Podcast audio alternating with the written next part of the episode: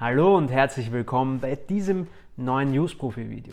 Heute behandeln wir das Thema Bundespräsident und zwar der Bundespräsident in Österreich. Wir schauen uns an, was für Regelungen dahinter stehen, was genau der Bundespräsident macht, was für Aufgaben er hat, wie man gewählt wird. Das und vieles mehr erfahrt ihr in diesem Video zum Bundespräsidenten.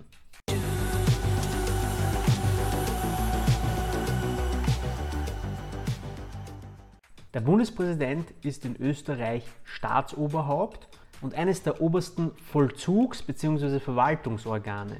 Er ist also jedenfalls auf einem Level mit dem Bundeskanzler, der Bundesregierung, den Landesregierungen und so weiter.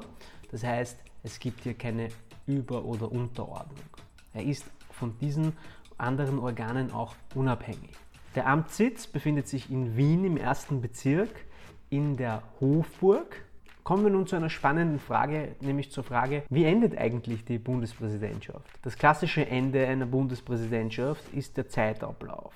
Man wird nämlich auf sechs Jahre gewählt, das heißt eine Periode dauert sechs Jahre. Man kann aber einmalig wiedergewählt werden, sodass man insgesamt zwölf Jahre Bundespräsident in Österreich sein kann.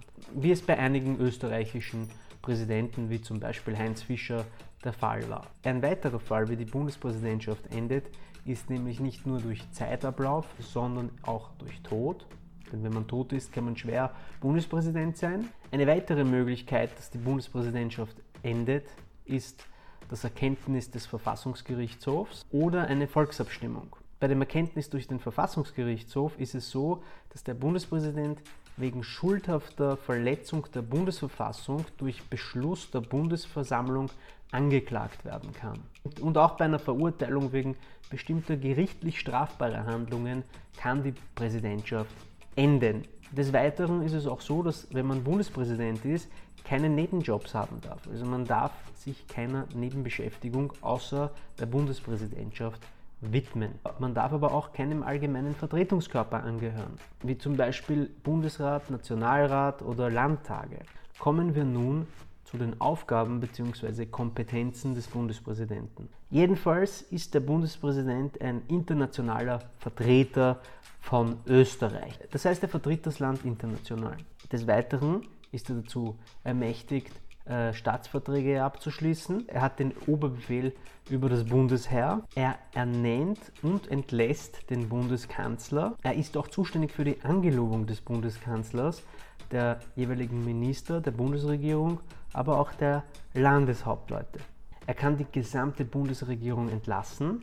Er kann eine Bundesversammlung einberufen. Er ernennt die Mitglieder des Verwaltungs- und Verfassungsgerichtshofs. Er beurkundet das verfassungsmäßige Zustandekommen von Gesetzen. Er hat doch das Recht, unter Umständen Notverordnungen zu erlassen. Er verleiht Amtstitel. Er begnadigt im Strafrecht und ist auch für die Verleihung von Ehrenrechten zuständig. Da der Bundespräsident ein Verwaltungsorgan ist, nennt man die Verwaltungsakte, die er setzt, Entschließungen. Alle Rechtsgrundlagen zum Bundespräsident finden sich in der österreichischen Bundesverfassung. Schauen wir uns die Kompetenzen, die dem Bundespräsidenten zugewiesen sind durch die Bundesverfassung, nun etwas genauer an. Erstens die Außenvertretung. Dazu gehört nämlich die Vertretung der Republik nach außen, der Abschluss von Staatsverträgen, die Anordnung zur Erfüllung von Staatsverträgen im Verordnungsweg und das Gesandtschafts- und Konsularrecht. Bei der Bundesgesetzgebung ist es so, dass der, Bundespräsident, dass der Bundespräsident das Recht hat, den Nationalrat einzuberufen, die Beendigung der Tagungen des Nationalrates zu veranlassen, den Nationalrat aufzulösen und die Bundesversammlung einzuberufen. Er kann die Zahl der von jedem Bundesland in den Bundesrat zu entsendenden Mitglieder festsetzen. Er hat das Recht zur Anordnung von Volksabstimmungen über Gesetzesbeschlüsse, aber auch das Recht zur Anordnung von Volksbegehren. Und er beurkundet das verfassungsmäßige Zustandekommen von Bundesgesetzen. In Bezug auf die Bundesregierung gibt es folgende Rechte. Der Bundespräsident ernennt die Mitglieder der Regierung, aber auch die Staatssekretärinnen und Staatssekretäre. Er hat das Recht zur Angelobung der Mitglieder der Bundesregierung und der Staatssekretärinnen und Staatssekretäre und Ausfertigung der Bestallungsurkunden, Entlassung und Enthebung der Mitglieder der Bundesregierung und Staatssekretärinnen. Er hat auch das Recht zur Übertragung der sachlichen Leitung von Agenten des Bundeskanzlers an eigene Bundesministerinnen und Bundesminister.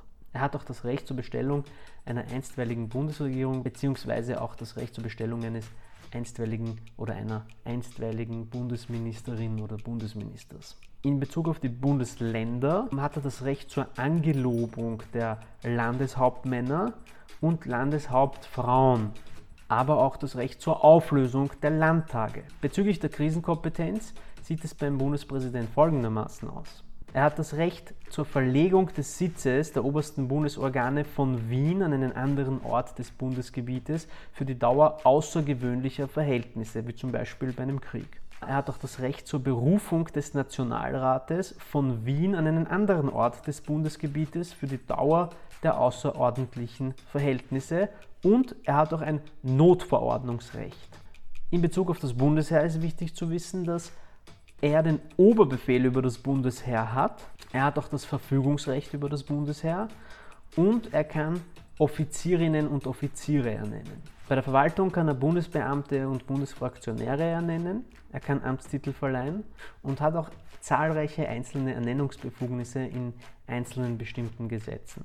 Was die Gerichtsbarkeit betrifft, hat auch der Bundespräsident einige Kompetenzen, nämlich jene zur Ernennung der ordentlichen Richterinnen und Richter und Staatsanwältinnen und Staatsanwälte sowie der Richterinnen und Richter an den öffentlichen Gerichten des Bundes. Er hat das Recht zur Angelobung der Präsidenten, der Vizepräsidenten, er hat das Recht zur Angelobung der Präsidentinnen und Vizepräsidentinnen des Verwaltungs- und Verfassungsgerichtshofes. Er hat das Recht oder beziehungsweise auch die Pflicht zur Exekution von Erkenntnissen des Verfassungsgerichtshofs. Auch spannend ist das Thema Begnadigung. Er kann nämlich Begnadigung und Verfahrensniederschlagung in, Einzel in Einzelfällen bei gerichtlich strafbaren Handlungen vollziehen. Die Niederschlagung, das ist die Nichteinleitung oder das Einstellen eines strafgerichtlichen Verfahrens. Er kann aber auch Milderung und Umwandlung gerichtlicher, gerichtlich verhängter Strafen verfügen. Weiters die Beschränkung der Auskunft aus dem Strafregister, vorzeitige Tilgung, Hemmung des gerichtlich angeordneten Strafvollzuges und Nachsicht von Rechtsfolgen. Und kann auch der Bundespräsident uneheliche Kinder für ehelich erklären. Zu den sonstigen notariellen Funktionen gehört auch die Angelobung des Präsidenten des Rechnungshofes und die Angelobung der Mitglieder der Volksanwaltschaft. Des Weiteren hat er auch das Recht, Ehrenrechte zu gewähren, nämlich die Verleihung von Ehrenzeichen, darunter das berühmte Ehrenzeichen für Verdienste um die Republik Österreich sowie das Ehrenzeichen für Wissenschaft und Kunst. Er kann Berufstitel schaffen und verleihen. Er kann äh, Promotionen sub auspiciis Präsidentis Rei und Verleihung eines Ehrenringes an die Promovierten genehmigen und die Verleihung des nächsthöheren Amtstitels bzw. der nächsthöheren Verwendungsbezeichnung an Beamtinnen und Beamte anlässlich des Übertritts in den Ruhestand. Und nun noch ein paar spannende Fragen und Antworten zur gelebten Bundespräsidentschaft in Österreich. Nämlich wohnt der Präsident tatsächlich in der Hofburg Nein, es ist so, dass der Leopoldinische Trakt in der Hofburg lediglich das Büro des Präsidenten beinhaltet. Es gibt dort sonst keine weiteren Zimmer und der Bundespräsident hat, so wie der andere Staatsbürger, irgendwo eine Wohnung oder ein Haus, in der bzw. in dem er lebt. Eine auch sehr spannende Frage ist, wer vertritt den Bundespräsidenten, wenn er nicht da ist oder wenn er krank ist? Wir haben tatsächlich keinen Vizepräsidenten in Österreich.